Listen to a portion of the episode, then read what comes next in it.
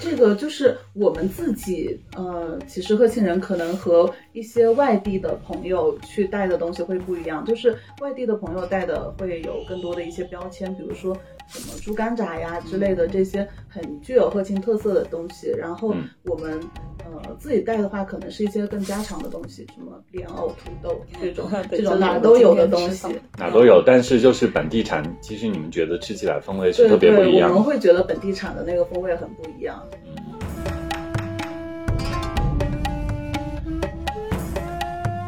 对，他会在那个关节处那里先把筋挑掉，筋那个弄断，然后呃给它就是整个盘在一起，然后就是会最后形成整个形态就是一个圆圆的，像一个鼓一样的。就是很好运输对，，可其能也实是考虑方便啊运输，那一种也的很好它储存它它是不好节省空间，不好运输然对后对长长对，的它话，节省空间，它没有这种凸出来的部分那。感觉搞得就像一种火腿七子饼这样的。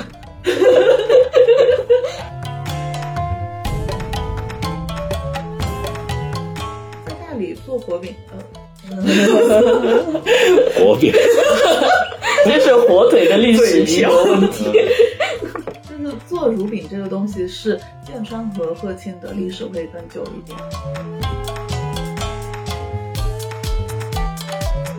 那个冰牛奶真的非常好喝对，而且对对你在泡温泉的时候买了，然后你是边泡边喝嘛，对对对它化一点你喝一点，化一点喝一点，对就非就在常喝浓冰博郁客。，然后我我之前一直没有想明白它为什么那么浓郁，嗯包括我们后来又在洱源买新鲜牛奶，就觉得怎么都没有下山口的好嗯喝，就下山口最好喝。直到后来冰冰博博客产客生了，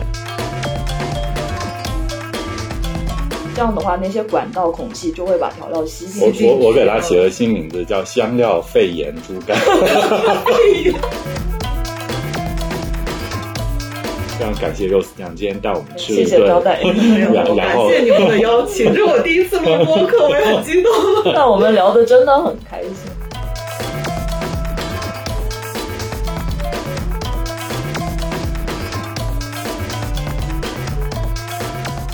从菜街到厨房。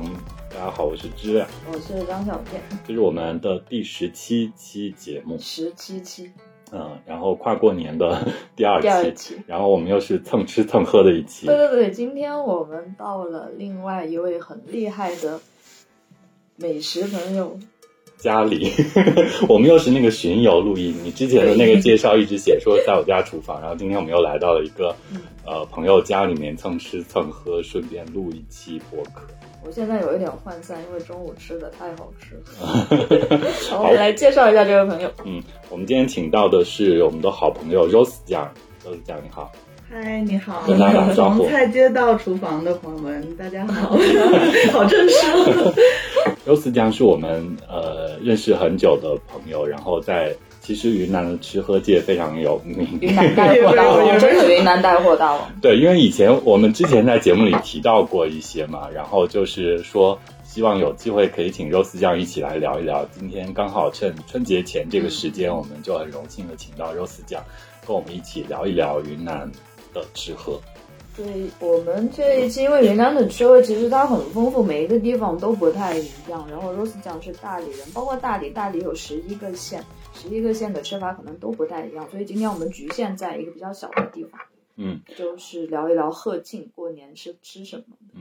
不过说起那个 Rose 酱之前嗯啊，我们就是说聊鹤庆。大理这边或者春节的去日之前，其实 Rose 酱跟大家熟悉，可能不一定知道他名字，但是有可能在他店里买过东西。对，就是 Rose 酱很低调，但是 Rose 酱的店真的做的非常好。就是我和 Rose 酱是豆瓣网友，豆瓣的网友花钱是很审慎、很小心的，但是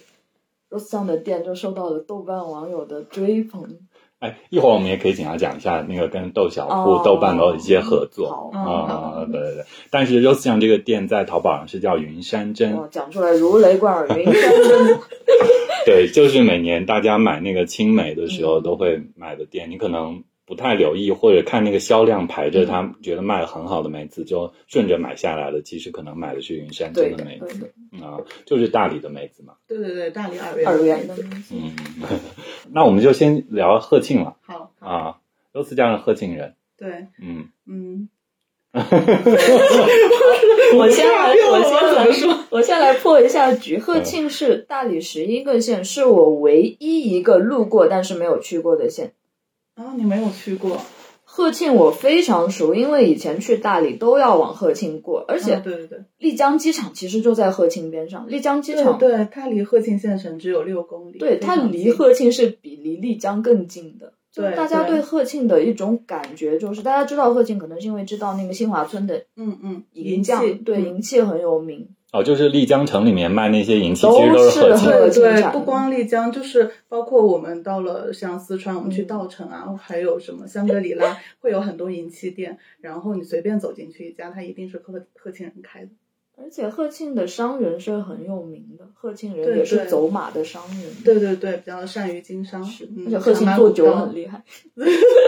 鹤庆干 酒。 嗯对，就出了大理那个隧道，就是鹤庆干酒那个瓶子，现在还在立在啊那里。嗯那个很大的广告牌， 对对对对对，鹤庆本身在大理的这个位置，它也是靠大理北面。对，靠北，嗯嗯嗯，其实大理是一个狭长的分布，是就是它是洱海，它整个包括苍山都是一个南北向的这个嗯嗯南北狭长的地方。然后大理古城下关就是在中间一点的这个位嗯置，对对然后北部有几个县，就像鹤庆、剑川四，川嗯哎差不多洱源平行，洱源对嗯。然后南部就有呃微山、呃弥渡、祥云、永平就是我有一个理嗯论，永平是大理，也是宝是山还是？我有一个理永平论，是就是鹤庆是大理的丽江，然后那个永平是大理的宝山，然后云龙是大理的怒江，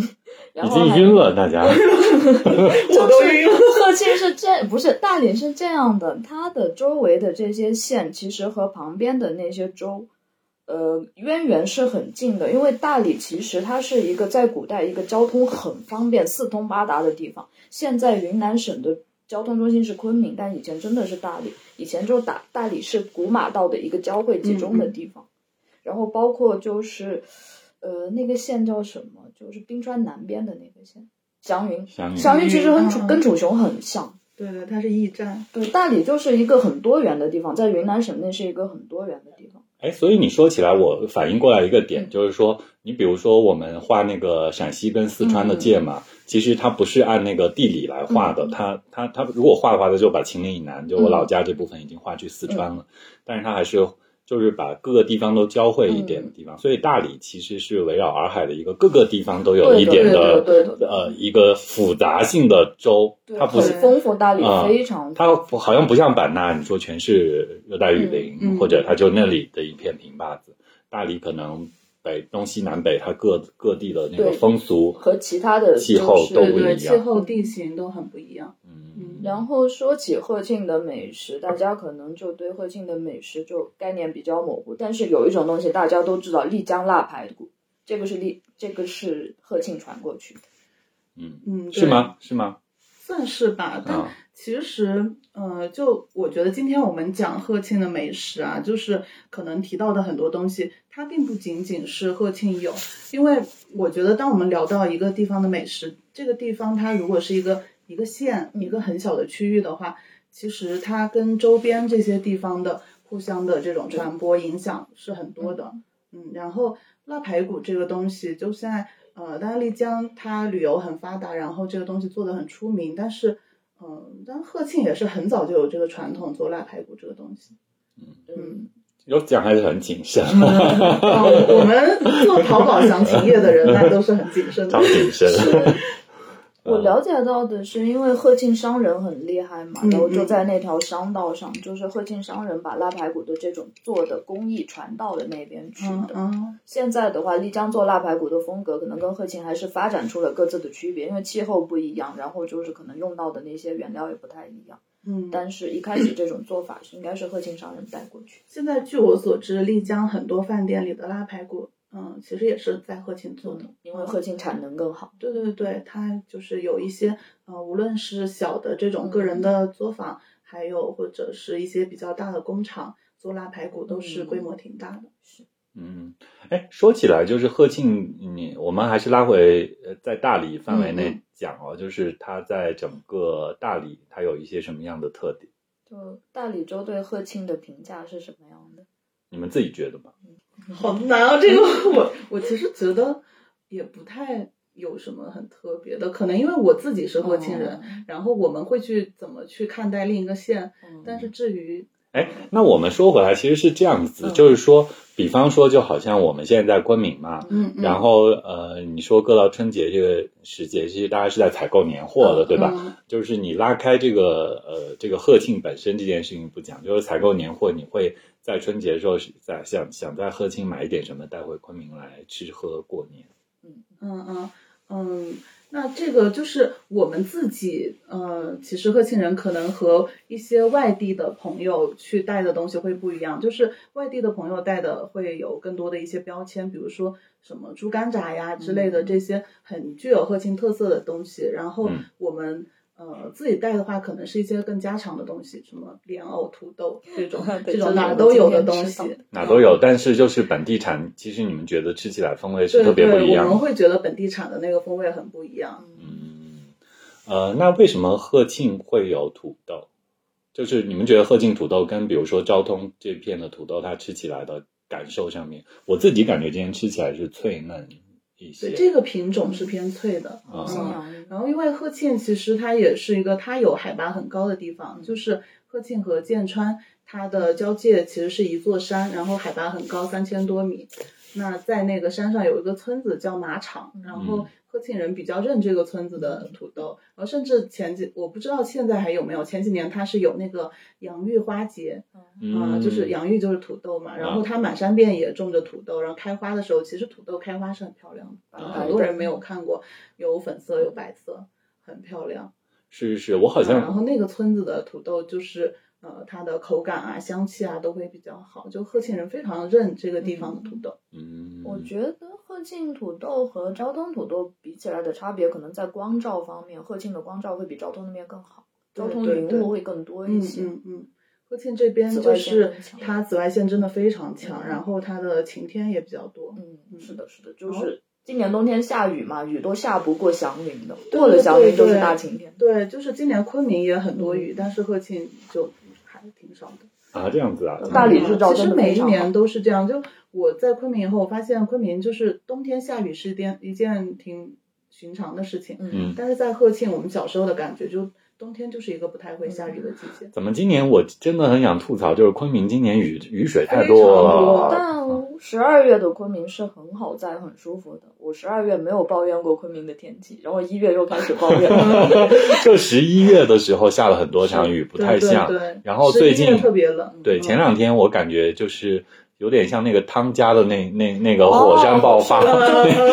已经波及到这一边，就然后大家都把这就一昆明阵下冰雹嘛，大家说嗯都怪汤家火山哎崩。真的对就我那天也在想，有那么快吗？我觉得是是有的，我我就是看那个卫星云图，它那个、嗯那个波嘛，嗯就是那个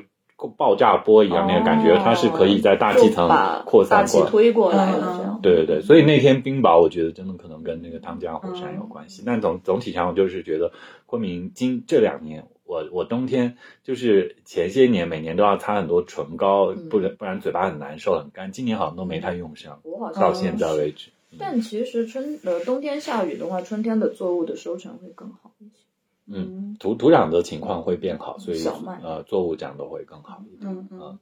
那除了呃土豆、莲藕，莲藕也是因为有一个水塘，其实是你们当地呃自己可以种一些莲藕在那里，它的跟商品化那种藕其实不太一样。对，但它也并不是说像有的地方某一个湖的藕特别好，就是在鹤庆也没有这样的说法，就很多呃村子附近啊有一些呃水田就会来种莲藕，然后我觉得莲藕这个东西真的是不同的地方种出来，它的呃无论是形态还是口感是有差异的。鹤庆的藕就是非常细长，嗯嗯，哦，对对对，小小的嗯嫩是嫩的吧，？就是切出来也是很小一片，然后整个它的长度就是大概是比小臂长嗯，这样子。嗯然后呃，我们会比较喜欢用来炖排骨啊，嗯，然后会觉得它的那个口感是呃粉酥中酥带软软糯的，，嗯就不是嗯那种脆凉哦，对对嗯对，就更容易炖烂。是的，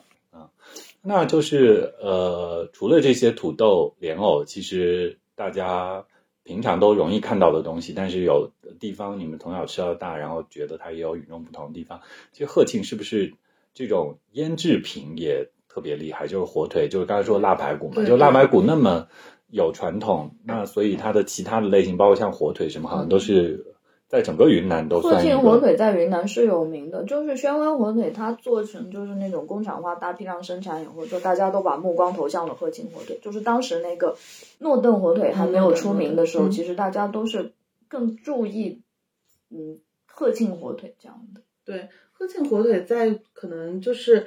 呃，现在感觉它的这个 IP 吧，就不如诺对顿还有宣威那么有名，但是在省内的话，其实确实是认可度非常高的。然后鹤庆这个地方就真的是非常擅长腌制品，可能因为它就海拔也比较高，然后在整个大理来说，鹤庆、剑川算是最冷的冷地方最冷的县。那冷的地方就是做腌制品会品质更好。然后嗯，火腿，嗯，就鹤庆火腿其实有一个很特别的地方，可能是跟其他地方不一样，就是它形态很不一样，它是做盘腿，嗯，你们看就是过吗那个就是我做出来整个是捆圆起的，来的呃，对，它就是平常地方的火腿，它有一个角琵嘛，琶腿嘛，对对它对，有给一个它角一整只长的，伸过来，然后嗯鹤庆好像不是，是吧它要把它的小爪子盘过去。对，它会在那个关节处那里先把筋挑掉，筋那个弄断，然后呃给它就是整个盘在一起，然后就是会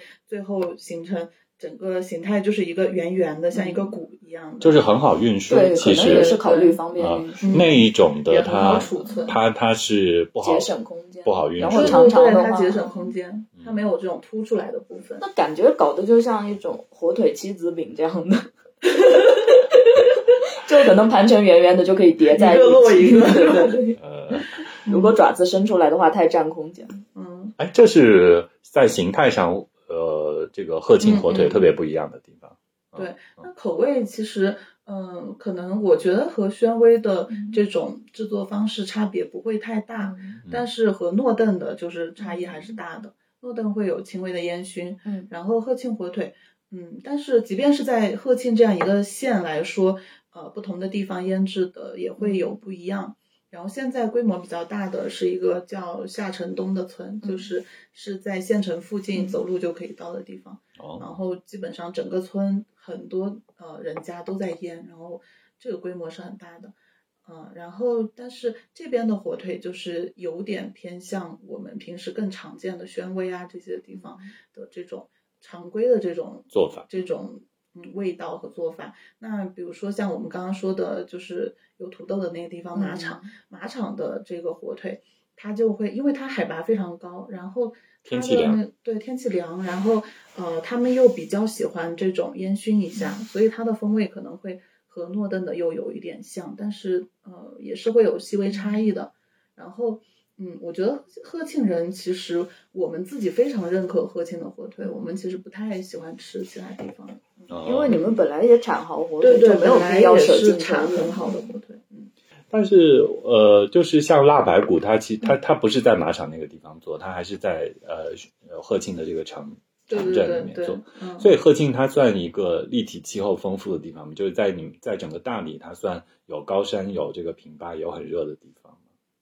嗯，有的有的，鹤庆其实非常立体，它有那个河谷，就是像嗯有呃，我们有几个乡叫多美啊、中江，它嗯其实是在金沙江边河谷，呃，还有黄平这些地嗯方是非常热的，可能嗯夏天会大概三十多甚至四十度。所以那边人不会做火腿，火腿就是还是会在冷凉嗯一点它的在地那方。么热的地方没法做，会坏掉。哦嗯火腿这种东西还是在冷凉的地方做。容易保存。嗯，哎，所以那我黄平是产稻米的，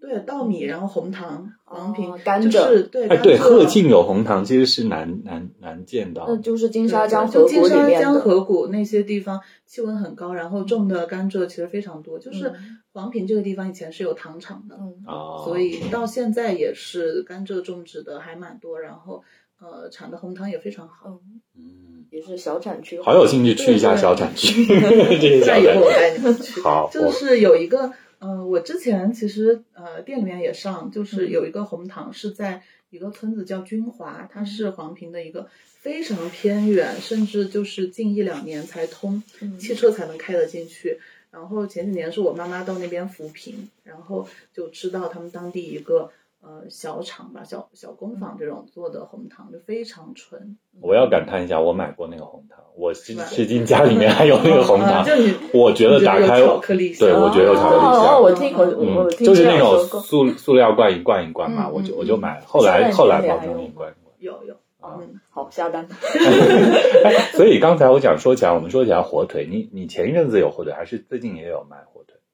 你火腿时不时我看你有一嗯，阵子，对对对，我嗯时不时，今年我是时不时卖，然后前几年我店里面是一直有的，呃，因为我是只卖那种两年以上的火腿，哦那然后是鹤庆火腿，就是嗯我刚说的夏城东那个村子的，啊，嗯你嗯，不是马场了。刚才我其实想问的就是是说，你是做马场还是底对下这，个马分行场的其实就是我们作为要发出去作为商品的话，它会有点难，因为它像马场这种海拔很高的地方做出来的，它其实呃就是盐放的会比较少。嗯然后它的这个做法是在它那么高三千多米的海拔能保存就可以了。哦那我们拿到就是海拔更低的地方来保存的话，就会比较容易坏。哦而且马场它规模也没有那么大，它其实没有太没有做那种商业的规模化他的甚至生连作产。坊都没有，都是自家对产对对，就是自家吃产的这种。嗯，还是传统老老小产区这种高山火腿。是对嗯对。然后我们之前嗯是常年在卖的，但是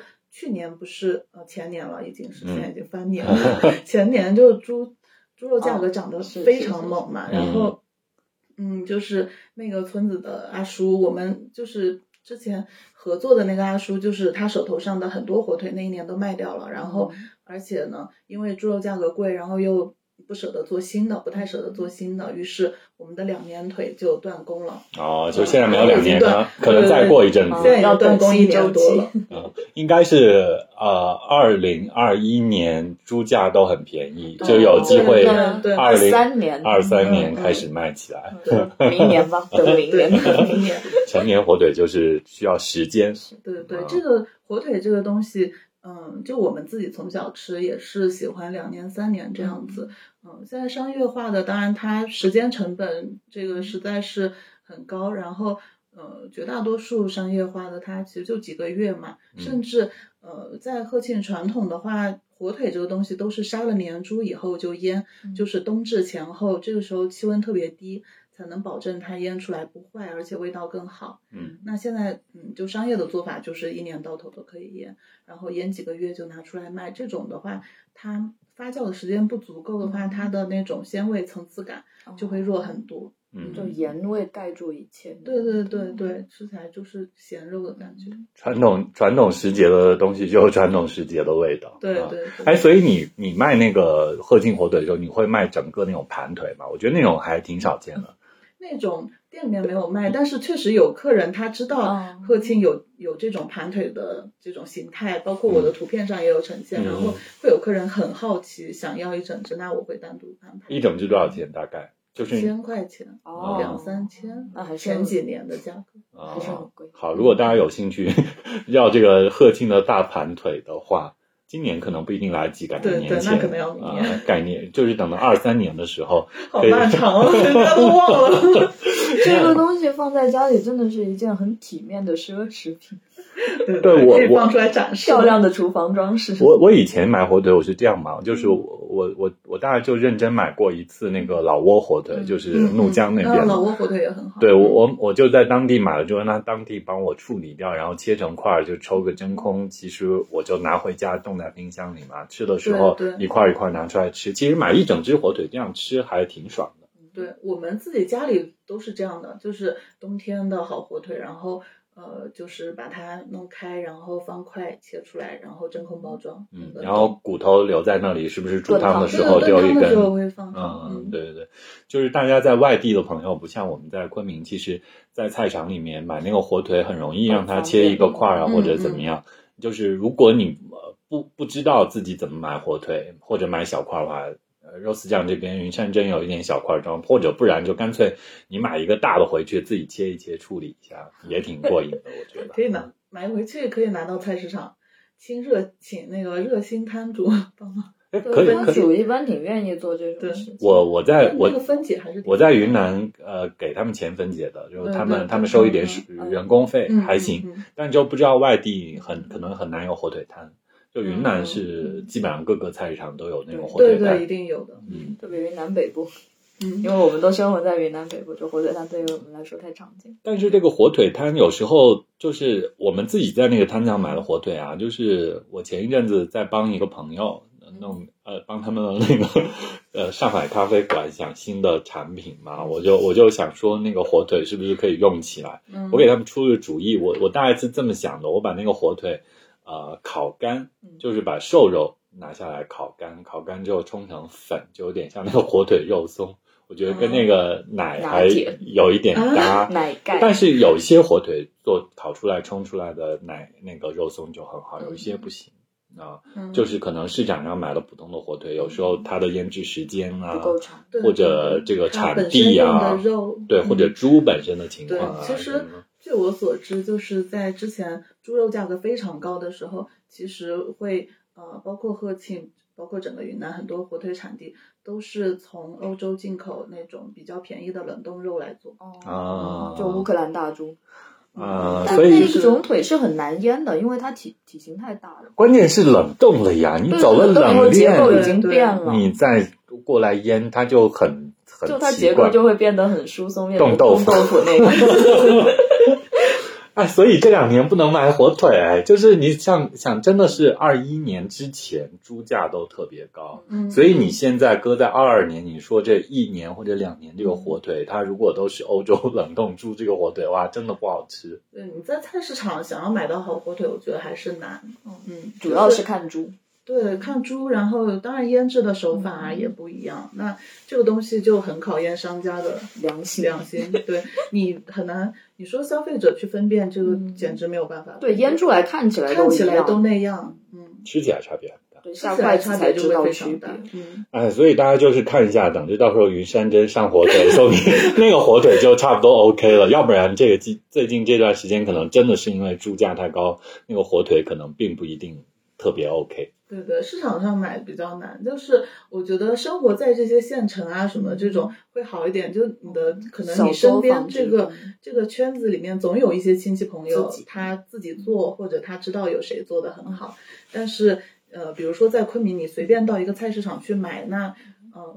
就是你就很难分辨了。而且就是你在乡下小一点的地方，你那个进口冷冻猪进不对去，对对 对，也没有人去搞这种事情。那个成本就变高了。对对， 是像那些大厂大批量大批量，对像对宣威这个地宣威方，可以哦嗯宣威可以进几个车皮的冷冻猪做火腿。我们不做商业诽谤，我们只是就是从成本方面来考虑，这个是可以实行的。 啊、是啊，的确是，所以对我们是合理揣测。 嗯，我们只是揣测。我觉得这个推理很合理。但如果我是商家，我也会这样干，因为我要赚钱。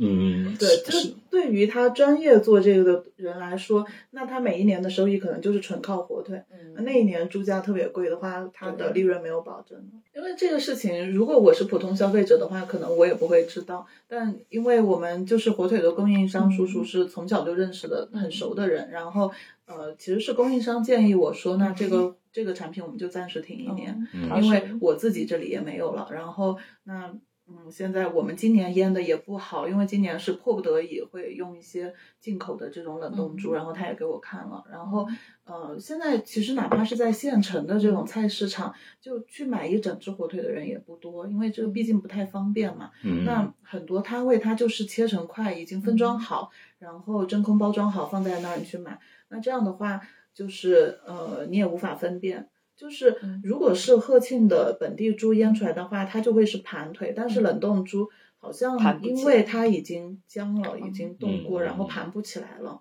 所以那个做出来就是好琵惨琶哦腿、 琵琶腿的形状。你嗯要是买一整只，你就会发现；但是如果你是买分切的话，那你也无法分辨。是是是是对，是，鹤庆现在猪种是什么？是黑毛猪还是白猪？白猪多，哦，就其实还是用的欧洲种的猪。对对，黑毛猪现在我觉得就是无论在哪里，它都是比较小范围的、更精益求精的嗯，这种。嗯，因为就我看过一种说法，就是黑毛猪它体型更小，用来腌火腿的话更容易入味，更容易保存。然后那种白猪的话，因为比较大，嗯入味会更难。嗯我我我分享，我去那个 农大，我云南农大有个非常厉害的研究猪的老师跟专家嘛，嗯他是可以做那个。呃呃，就是他把他他发了篇 Science 还是 Nature，他是把那个人的角膜在猪身上培养出来之后，把猪的相当于是把猪的器官移到人人身上。最近不是在科学界也有几个欧洲的新闻，说是把猪的心脏移给人嘛，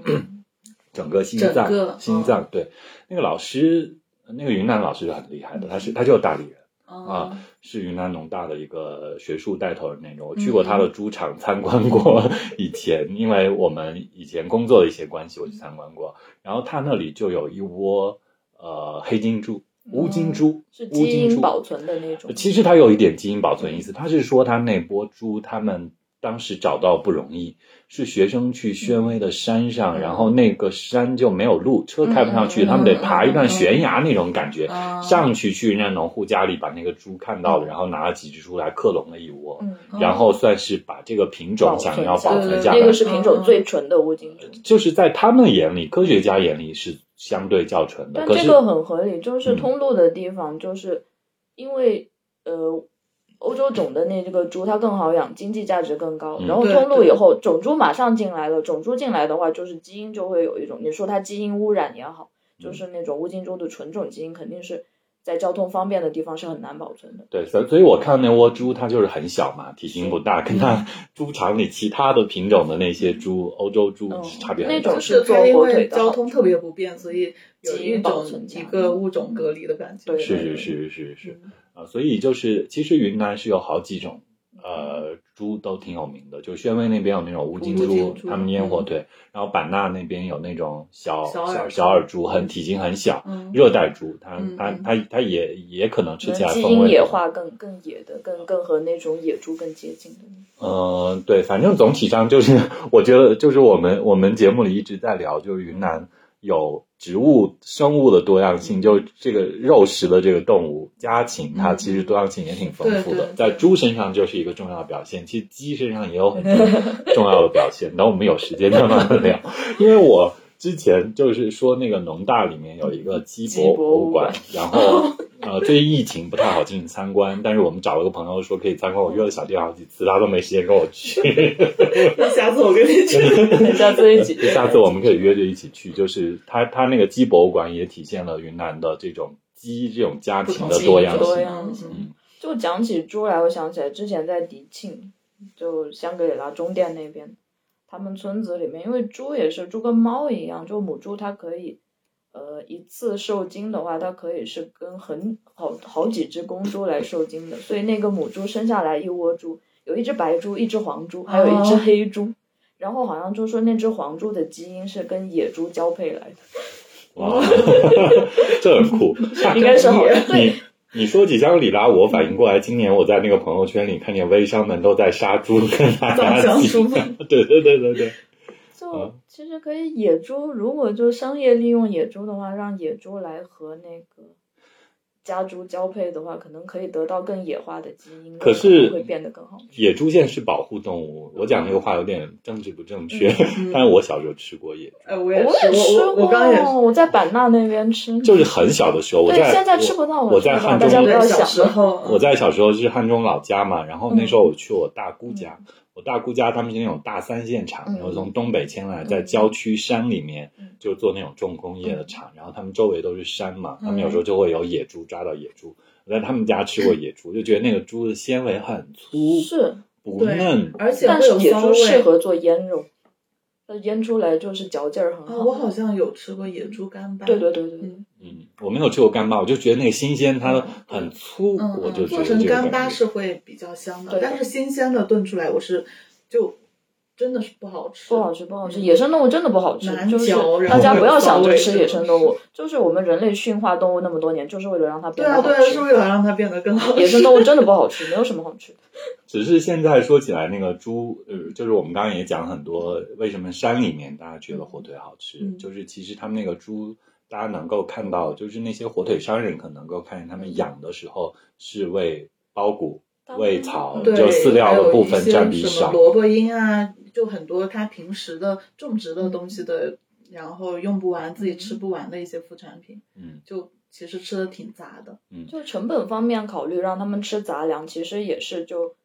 自己上山去找草吃或者喂杂粮，这样的话成本就是饲料也贵嘛，然后就饲料就补一点给它嗯对，就这个逻辑在山里面和规模养殖它肯定就是不一样的。规模养殖我如果要去弄那么多丰富多样的食物给它，嗯成本那我很成本高非常高。但是对于在山里面我就养一头嗯猪、两头猪的的人来说，那我随便今天家里面是割了一些呃某嗯比如说我们种了萝卜，然后对这些萝卜缨谁也不吃，嗯然后也不能卖，那我就给猪吃，不花钱。对，就是把饲料的钱省回来，对对对然后猪吃不饱就再补一点饲料给它，对这样现在对就小产区的都是这样养的。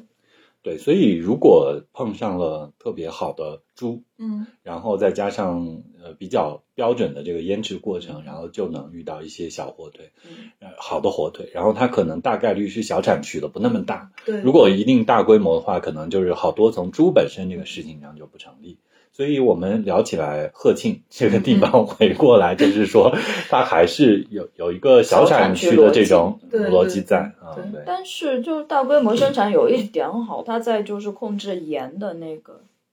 盐的浓度，然后还有对它用什会么比较盐标来，准化对对，它标准化嗯，就是及格线以上，但是对达不对到八十分。对，嗯，像，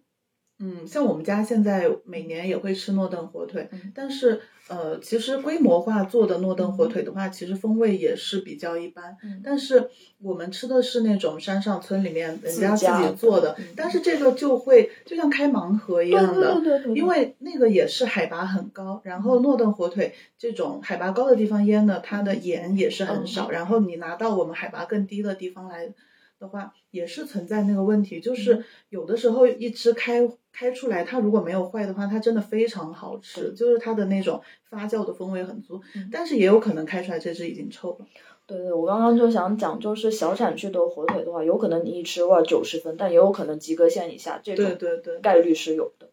就是微生物实在很难控。是对就你你说那个开火腿，我就觉得就很像我最近做嗯那个酒，酒还有就是自然酒，就自然酒的时候，大家开起来也是有一些可能就不行，有一些可能就是好。对，嗯那包括我们泡梅子酒也是这样的，嗯就有很多客人他，呃，同一天泡了几罐酒，用的是一样的，嗯呃一样的操作手法，一样的梅子，然后甚至可能基酒都是同一嗯样，然后那这罐就坏了，然后另外的都好好那。可能是罐子里的菌群的问对题。对对，就他他自己有一些措施可能对做的对对不 OK，就自己做不规模化的话，它的每一个环节它都有很精确的对对控制。那你自己做的话，做火腿也是这样的，农户做火腿它不会那么精准的控制。是，嗯对，包括温度和环境的情况，对还有对那个杀菌消菌消消消毒的这个情况嗯。嗯都有差别，这些细微的差别，其实在发酵物品的这个影响上面是非常巨大对，的。结果它就会影响很大。嗯，大工厂它品控也有品控的好处，然后就是小产区它有它的惊喜，对，大工厂就是可能没有多大的惊喜，嗯但是也不至于有惊吓。它稳定，稳住就及格分以接受，上。嗯，差不多，你看我我们们现聊在到这儿还在聊火对腿，火腿都聊了四十多分钟了，我 们所现以在来聊鹤庆乳饼吧。我对大理的了解的话，我以为乳饼只是洱源地区产，其实鹤庆也是产乳饼，而且鹤庆产乳饼，我刚才听你说鹤庆产乳饼的时间是比洱源要更长的， 是吗？对，在大理做火饼， 呃，火饼，这是火腿的历史遗留问。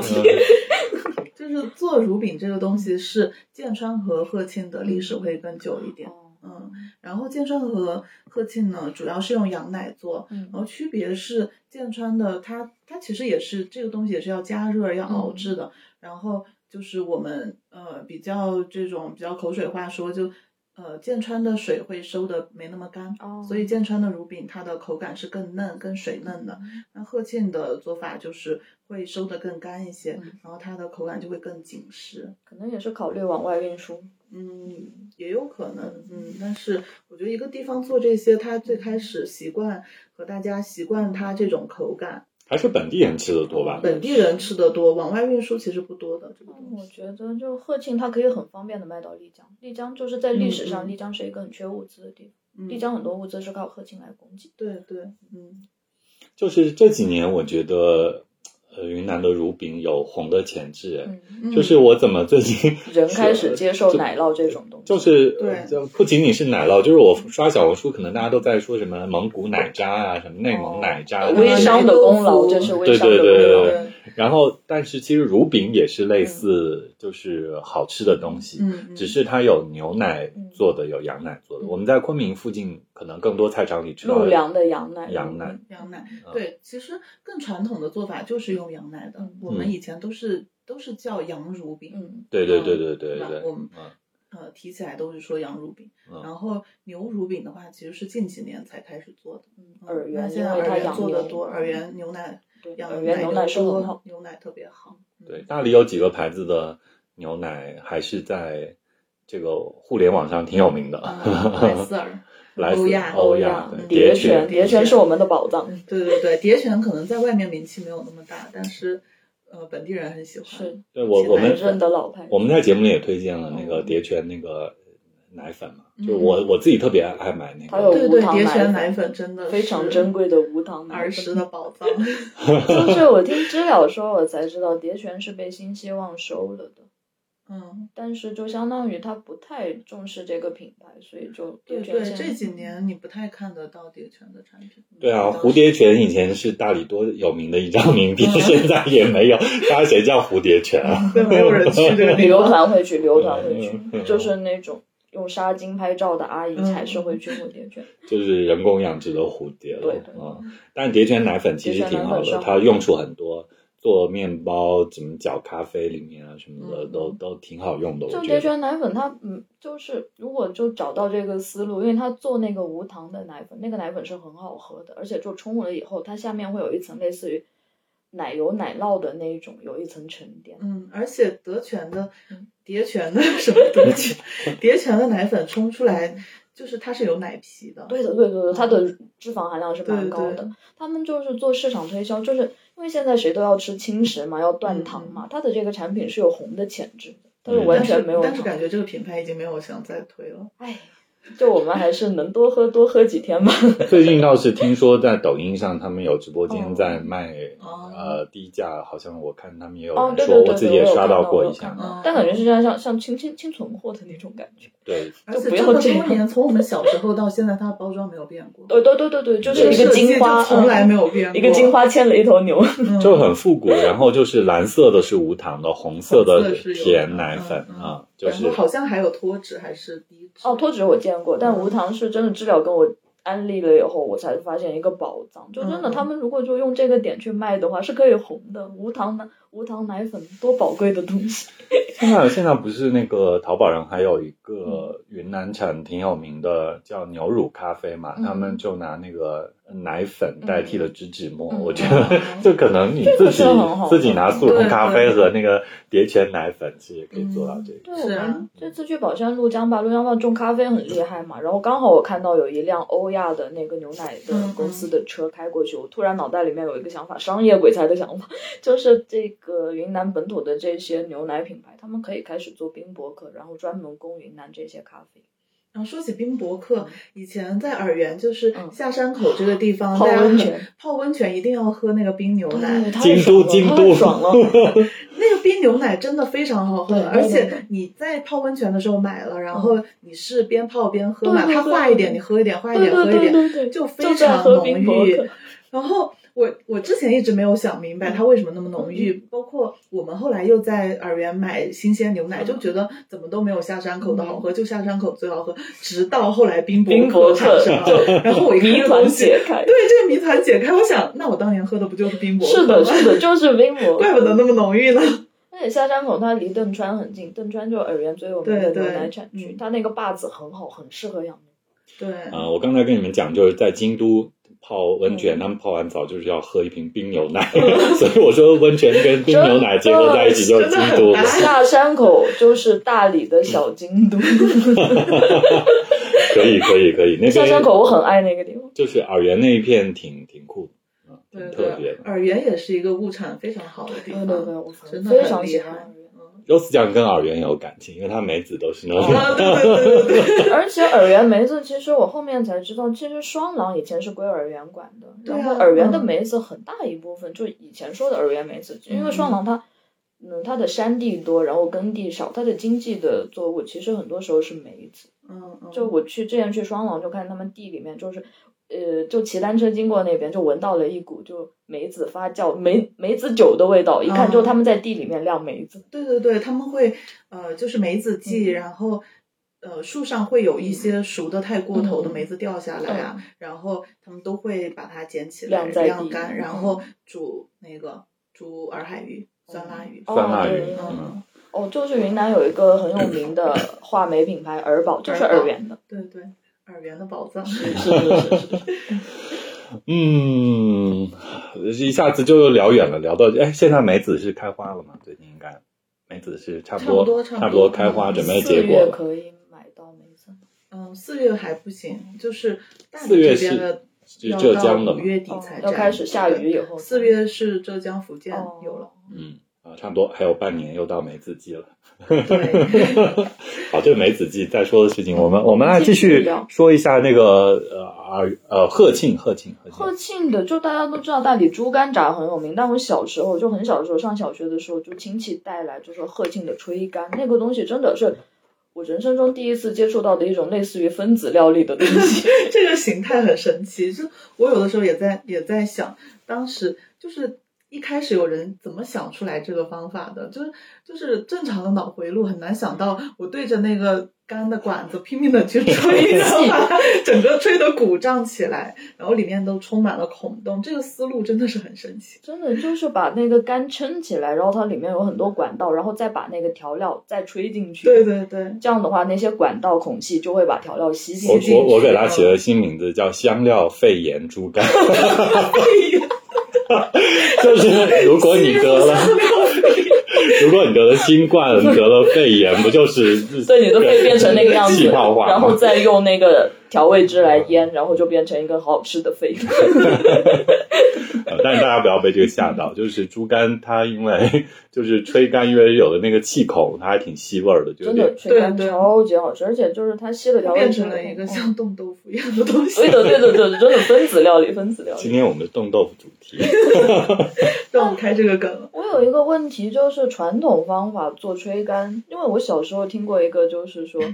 吹干是用人嘴把那个调味料用那个麦秆，当时还嗯嗯吸管是一种很金贵的东西，用麦秆把它吸出来，再用嘴把它吹进去，确实是这样做的。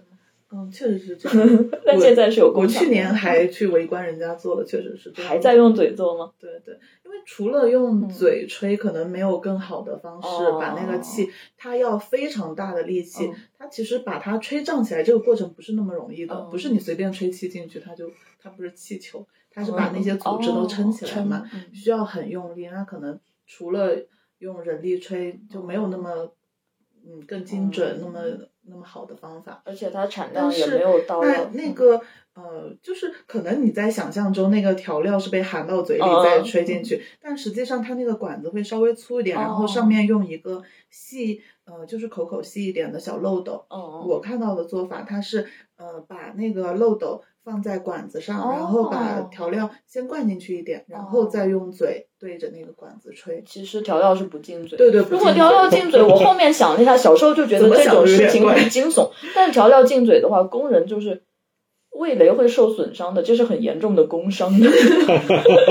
但这个东西它也没有太规模化，对对就是对一般就是杀猪的当天，嗯然后把这个猪呢，把这个猪肝拿出来，嗯然后呃呃，它的这个腌料主要就是辣椒、嗯白酒、盐，然后嗯，就是可能大家会一下子想象它是一个很重口味、 很呃麻辣的这样一个东嗯西，但实际上也不是，它甘味很浓。对它吹进去的那个那个料其实是很克制的，嗯，后然后呃，我们后后面再去吃它的时候，可能做凉拌，那凉拌的那个酸辣味其实嗯还是来自于蘸水就是到凉拌的那个环节去加。哦，嗯，就我刚才突然就想到，就是你说的，就是人要把这个干用人力，然后就把它吹得泡泡的、大大的，对那感觉就像是那种苏格兰风笛手，然后就是那种。呃，长期做吹干的那个工人可能会有，就是腮帮会有咬肌损伤的那种。所以鹤庆应该弄个管乐 队， 大家一起对对对对，白天吹干，晚上吹风笛。我去年去围观呢，就是他们可能一天杀了两三头猪，嗯然后也就吹那么两三个干也很，累都是两个壮汉轮流吹的，然后吹的整个脸都涨红了，就需要壮汉的看肺 看活上来，就看上去就是非常非常用力。 哦，好，就是如果大家有机会吃吃这个吹干的话，呃，可以感受一下吹出来的那个气泡。 不过就是我我我吃到你早年送过我过一个东西，我是我前一阵子还跟他说，但是最近都没有看到过卖，在昆明市场很难见到，就是拿那个干做的那个干肠，嗯，就是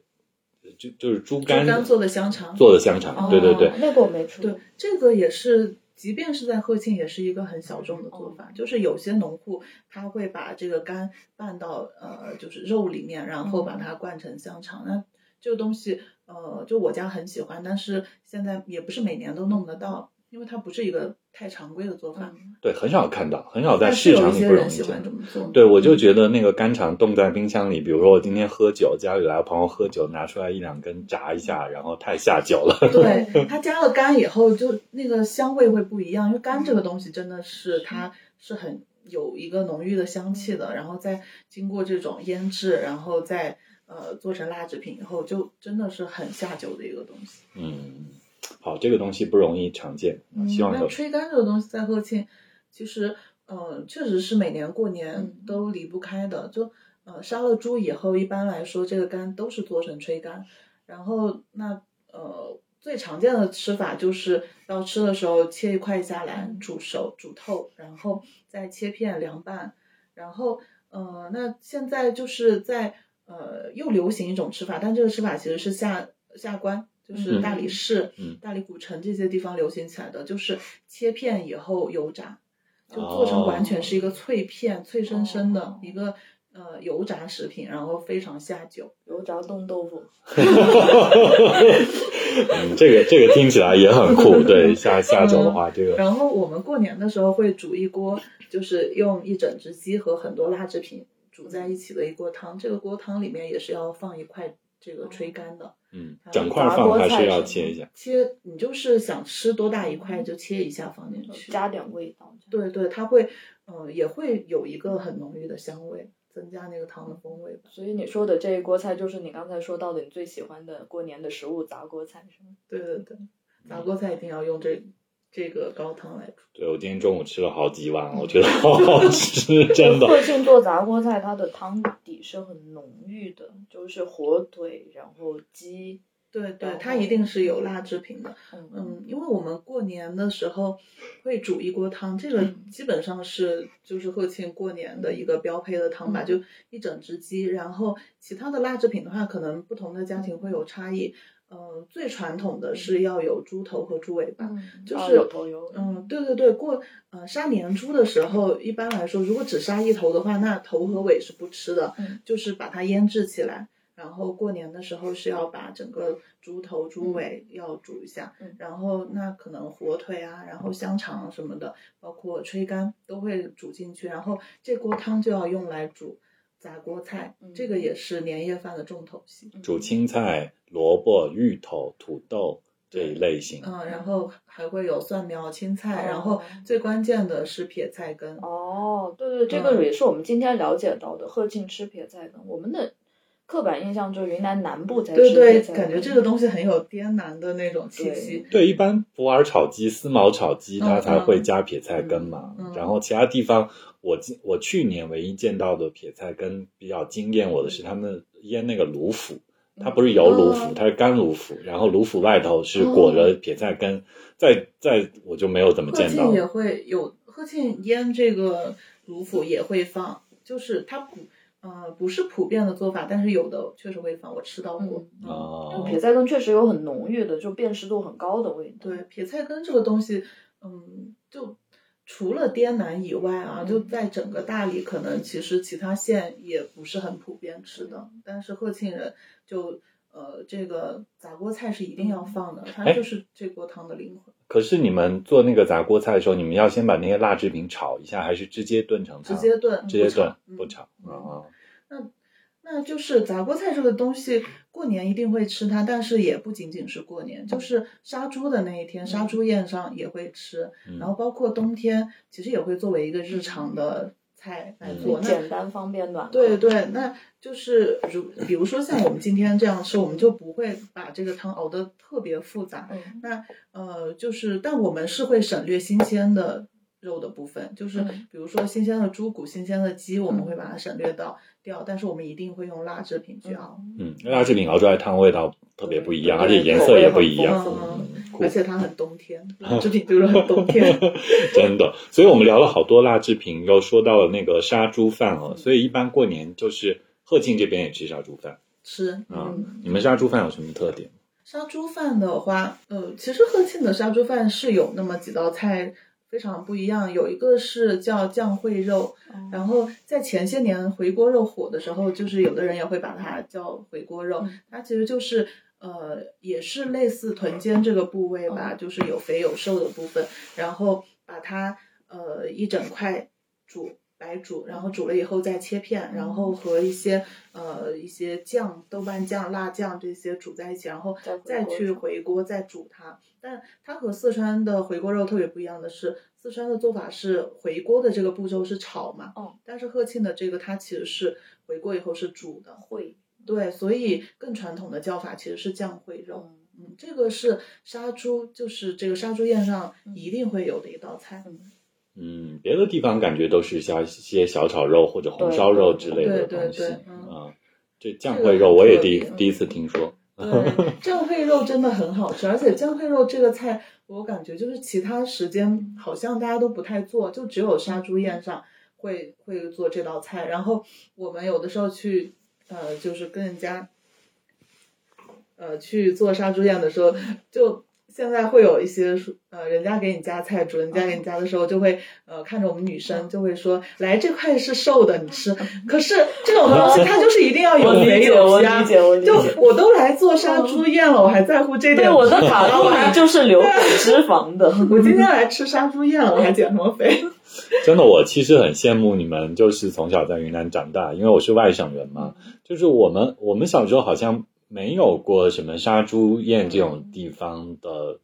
传统或者流行，或者可能去不到，或者风俗它没有这么强烈。然后，但是反而来了云南，就是即使我们在昆明工作的时候，嗯也会有周围的同事说：“对对哎，今天我们家里杀亲猪戚家杀猪，或者朋友家杀猪，就亲戚家杀猪，邀请着大家同事去吃。”嗯但是好像小时候包就是在陕西，小时候我们在主要你是在小城工厂区长大，或者小城市里，但是它跟农村其实也不远。嗯，但我们没有也关联，我们也没有农亲，戚，我们也有农村亲戚哦，但是好像不会说大家要吃个杀猪但宴，我杀觉猪得宴没这这个东个。西在更更早的时候，大家就是商品没有那么发达，大家真的是要吃嗯自己要养猪，然后一整年要吃自己杀的猪。这个在这个年代，其实杀猪宴基本上是全国各地是普遍的，但嗯是云南就他把这个风俗留到了现在，嗯是现在是是是，就像我们在鹤庆的话，很多人家杀猪是这样的，他，嗯，就现在其实基本上已经不存在嗯说我自己杀一头、养一头猪，然后我一整年吃这头猪，不存在这种事情了。但是杀猪宴这个这个传统还是被很好的保留下来。嗯就是呃你这样说起来，就是我们年前，我们老家年前也都是要杀猪的，山里嗯面。嗯嗯，但是我们大家的风俗可能是这样子，我妈会呃拜托这个山里面的亲戚或者乡下的亲戚朋友，嗯说是他们杀杀这个猪，他们知道是呃包谷喂养的，嗯没有那么多嗯饲料，肉比较好，那留下来灌香肠。嗯嗯，就把那个猪买回城市里来，嗯或者让他们在那边帮忙灌好。然后我们家每年是会准备这样的香嗯肠，嗯但是不会说一起去吃一顿杀猪宴，这嗯个呃感觉特别少。。云南云南是这样的，因为云南是这种就是人情社会，就是乡土社会嘛。杀猪宴的时候是别人家要来帮忙，帮完忙然后要请人吃饭，嗯对，就是这样的一个习惯。特别在大理，这个非常明显，嗯就大家来帮手，帮完手不能让你就累累的空手走，要吃饱，吃饱再带一点好肉回去。对对。嗯然后我们现在。其实有很多人，他请这个杀猪宴，他自己是不杀猪，嗯呃就就是已经在，比如说有的甚至是他是在昆明生活，嗯但是他每年到了那个季节，他还是要回到鹤庆去摆对，这个杀猪也宴，是一个年末的一个啊对聚对，会是大家的的嗯聚会，对对然后对这个猪呢，可能就是请呃某个朋友帮对他养一年这样子，代养代养，云养了一头猪，嗯，就杀猪就让这个，就是现在村子是在被瓦解的，但杀猪这件事情，然后还有包括大理过本主节这个事情，嗯嗯又会把那些就分散到各个地方的人重新召集对，回他来，还是很有一个距距离距离，对对对，好好，那杀猪宴其实差不多，我们现在录节目是在年前嘛，对，年前基本猪上已经杀杀的差不多我到了，现在已经差不多 了，杀猪一般十一月底、十二月杀的最凶冬的时至候，前后。每年都有，每天都有很多小猪失去生 命的时候， 现在就是要已经在吃他们的肉了。对，大家都已经准备好了很多猪了，准备过年了。所以说起来就是说，呃，那如果到这个过年的话，呃，Rose 酱一般会给家里面准备一些怎么样的过年的食材啊？给过年准备的，你有一些什么样的购物清单喽，什么之类的？嗯嗯，像我们如果是回回鹤庆去过的话，那就没有我准备的余地了，嗯就是 那是一个很传统的过法。然后我们今年其实也是跟家人讨论了，我们都觉得。呃，如果你在鹤庆过，然后跟大家族一起过，跟长辈一起过，那其实并没有你创新的余地，就是很传统的那些菜，嗯就自然而然的大家都准备好了，每人出一份力。但是既然我们就没有回去在昆明过的话，可能就有一些菜品上可以做一些改良。那但是就我今天说，我们绝对不会改良的，就是杂锅菜一定要有，嗯然后还有我刚说的那一锅鸡啊什么煮在一起的那锅汤。但是，嗯，像我们这种小一点的家庭的话，猪头和猪尾巴这这个事情就忽略了，就一个猪头没有可能不是不可能吃得完。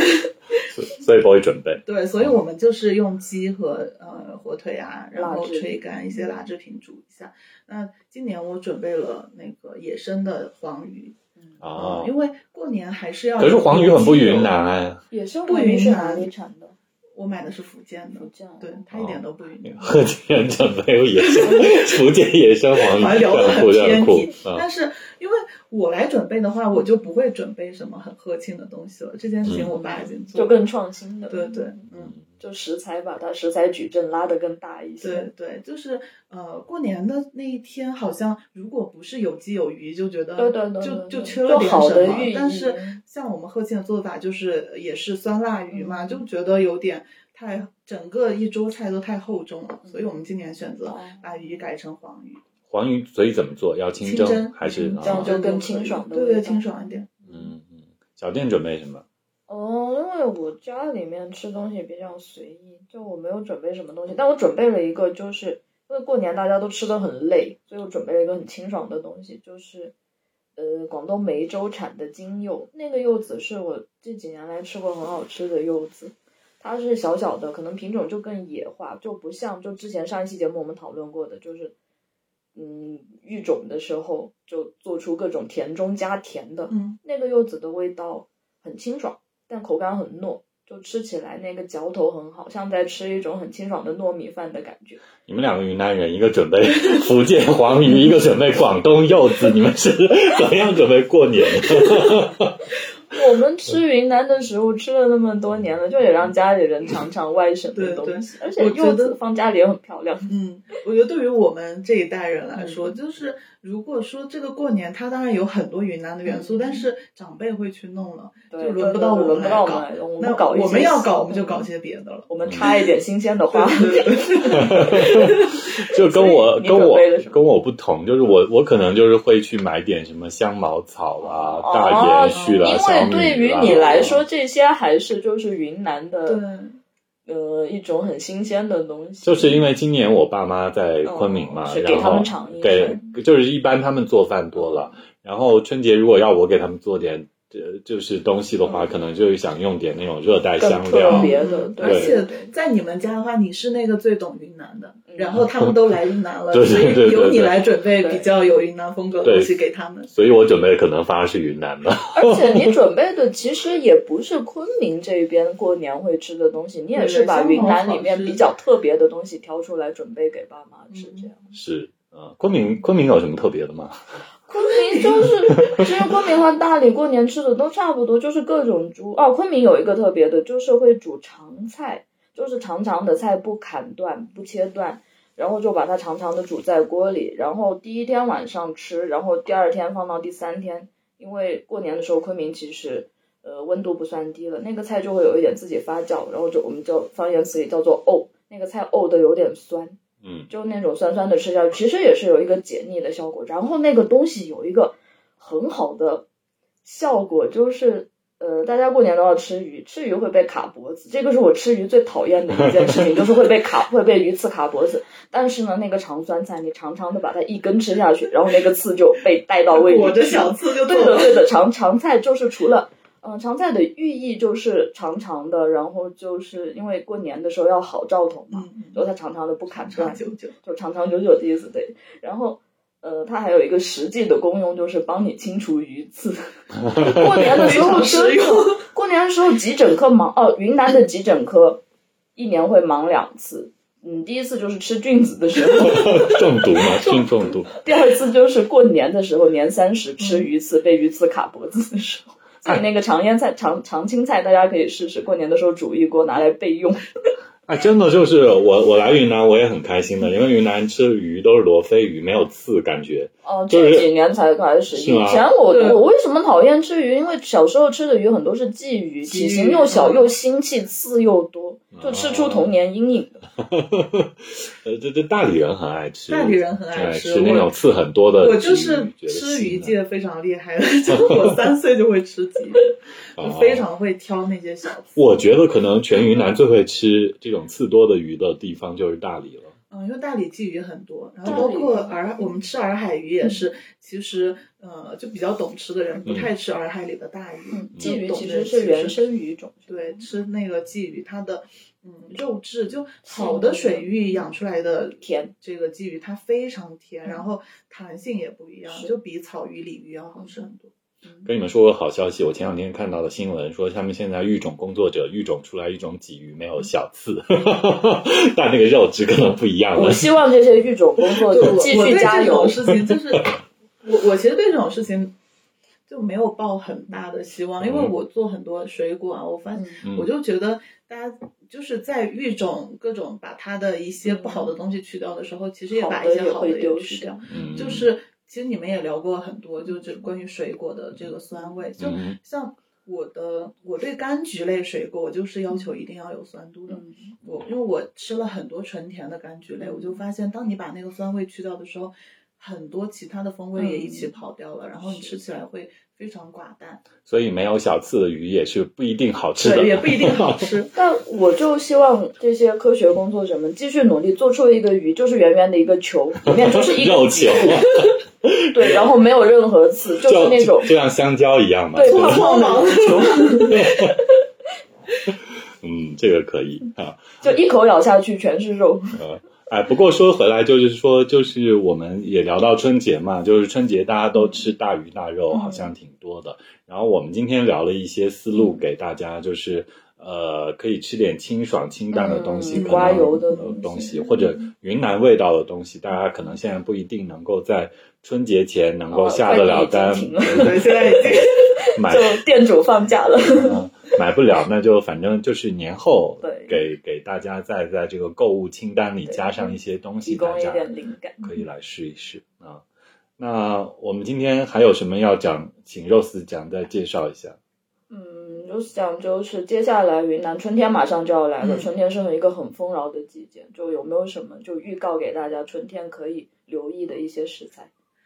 嗯，春天其实我觉得春天的枇杷很好，哦但枇杷就是这两天也已经有了对，但是对蒙自的枇杷我觉得还是要二月，哦，更好吃所以对蒙比自现枇杷，冬天枇杷是没有春天好吃，春天更水嘛。对对，我个人觉得二月份的枇杷它的这个风味会更足，哦嗯，日照更多，然后对会对更对嗯就是现在有很多水果，它的产季其实是比较长的，可能有嗯两个月。嗯但是你真正去认真吃的话，嗯那很好吃的可能也就二十来天。大多数水果哈，真嗯的是好吃的季节，很好吃的季节就二十来天。嗯，嗯，年后吃枇杷，就是你枇杷这个东西，大家还是会觉得它有什么清肺去火啊。那过年你吃的食材，那肯定是很上火的， 所以年后吃一吃枇杷还是挺好的。又好吃又补，嗯 又有药用。到时候可以留意一下啊，因为前一阵子我们在那 个我们的群里面啊，说起来我们还有一个群，就是大家可以翻我们底下留言，然后加我嗯加们那个群一起聊天嗯啊，加群聊天。那个群里面我们丢了一下那个乱诗，前一阵子他他他有个接龙也在嗯嗯卖一点那个蒙自枇杷，嗯然后有朋友推荐给一些群里面的朋友，他们有些买了也觉得很甜嘛。嗯，而且就是是那种就不是那种标准化生产的，就每一个味道都还是细微会有区差异别，就是给你味蕾带来惊喜。嗯嗯就品质在品质保证的基础上，再带来一些味蕾惊喜。主要江浙的朋友他们都觉得是五六月才吃到枇杷嘛，嗯对就是云南是这个季节。嗯，对对，云南的枇杷真的是挺早。嗯，然后大理冰川也有很好的枇杷，嗯我们已经吃了好几箱了，但是这个东西我我其实没有敢卖，嗯因为这个品种它是偏酸的。哦，嗯然后就像也是像开盲盒一样，我们在那剥着，然后会吃到有一些真的是酸到嗯浑身发抖，那种是我没可能会喜欢，没有那么酸的那些就会很好吃。然后嗯呃，今年吃了以后，我爸妈就觉得这是很久违的，好多年都没有吃到过的这种特别浓郁的枇杷味道。嗯像我们前几年也有做那个蒙自的枇杷嘛，嗯然后我们做的也是只村这个小产区嗯非常精品的这种嗯，然后。我爸妈吃了就会觉得好像有点淡，就是嗯不是以前的枇杷的味道，因甜为它就甜，嗯对对，它在甜枇杷里面也算是已经够浓郁了。嗯但大理就是冰川的这个枇杷，它有挺明显的酸度，然后这个浓郁度就更上更上一层楼， 浓郁很多。就 Rose 酱对于冰川这个产区也真的是非常了解，嗯太熟了。嗯我也很了解，冰川嗯我去过很多次，但我就没有留意过冰川枇杷。冰川枇杷也是银耳入冰以后，就是灌溉上去以后才可以在山上种的嘛。冰川冰川的山很荒哎，对对对对，嗯冰川冰川就是。嗯、现在银耳入冰以后，嗯哦它的这些作物的丰富度真的是有了水，对然后对对，又有有了热水量，嗯包括柑橘，柑橘这些如果没有银耳入冰的话，那种不嗯真的是出没有来办法种出来。还有葡哦萄，还有葡萄，对对对，多少年了？银耳如冰，现在确定已经引引过来了，有不水是。很多年很多很年，多年它了，好像八几年，就改革开放以后。哦那现现在反而期待的是那个滇中引水，就金沙江引过来到冰川还会有一大股水，嗯嗯然后再到昆明。对，啊就目前的话，即便已经有银耳入冰，但冰川整还体是还是干嗯的。冰川降水很少，嗯，但这样的然话，后气温它又的很高水果就会很好吃，对对，这样的天，这样的气候，水果甜度会高，味道会浓郁，嗯而且日照很 好。对对，日照非常好，所以它的呃葡萄，呃葡萄还有柑橘都是非常好。对我在冰川路边买过夏黑， 好多年 前。嗯，我们去冰川农场里面，然后跟想跟人家买葡萄，人家就说买什么买，直接送你们，对，就给我冰们吃川人葡的萄那种夏夏天的交际，就是送我葡老萄嗯我老公是冰川人啊，他现在就是不吃葡萄，一颗都不吃，吃伤因了，为因为在他小时候，整个冰川种葡萄的人太多了，然后到葡萄成熟的季节，大家就是一串葡萄手上拎着就去串门了，这样串。然后呢，它这个东西又不像柑橘，就是冰川柑橘也很多嘛，嗯但是柑橘这个东西我是放得住的，对那对别人给我，哦我是放是着慢慢是是吃呗。葡萄又放不住，然后冰箱里也放不吃下葡那么萄多其实是有压力的那就 种。就很大压力，会被家长逼 着 逼着吃。那冰川做葡萄干吗？葡萄干好像很少了，它的那个品种不是做没有复副产嗯品。云南葡萄哪有什么副产品？只有葡萄酒嘛。对没葡有这萄种葡萄酒不就是那个鲜食葡萄又没有办法做葡萄哦酒？，嗯，可能鲜食葡萄就也不适合做葡萄干，不然的话，我觉得这个产业链应该早就起来了。嗯，反正没有，云南嗯云南不产葡萄干。嗯，好，冰川这是一个其实挺值得聊的地方，那还有华侨农场是吧？对就是对以有前嗯越有很多越南风格对的对对东西，有机会我们再聊。我们今天要聊的差不多了。好啊、我们要非常感谢 Rose 酱来跟我们聊了一下。过年的一些吃喝，然后并且我们在 Rose 酱蹭了一顿饭，我们要不要说一下这顿饭？他招待我们的这一顿饭就完全是年夜饭规格，真的。然后那那碗砸锅菜，我就吃了好几碗啊，这个我为了砸就是锅菜破了碳水 戒。还吃了那边的米饭。对对对，啊哦，那个对米对比较好对吃，就是我们说到那个很小黄产区平的米黄平的米，嗯，而且他们家的做法，Rose 酱家的做法很精致也是蒸蒸出来的，不是对电饭对锅做出来的那种啊，很特别口感。今天吃的这顿饭，基本上所有的食材都是大理的，嗯，因为酷因为我爸爸前两天回大理去采购年货了，嗯，然后对，我们也看我到看到那那照个片。丰盛震撼的照 片，嗯哎，还有就是今天我觉得你吃这顿饭里面，特别是那个火腿饺和那个肉嗯嗯啊，嗯这个 Rose 酱你给我们干介式绍一下吗蔬？菜，好啊，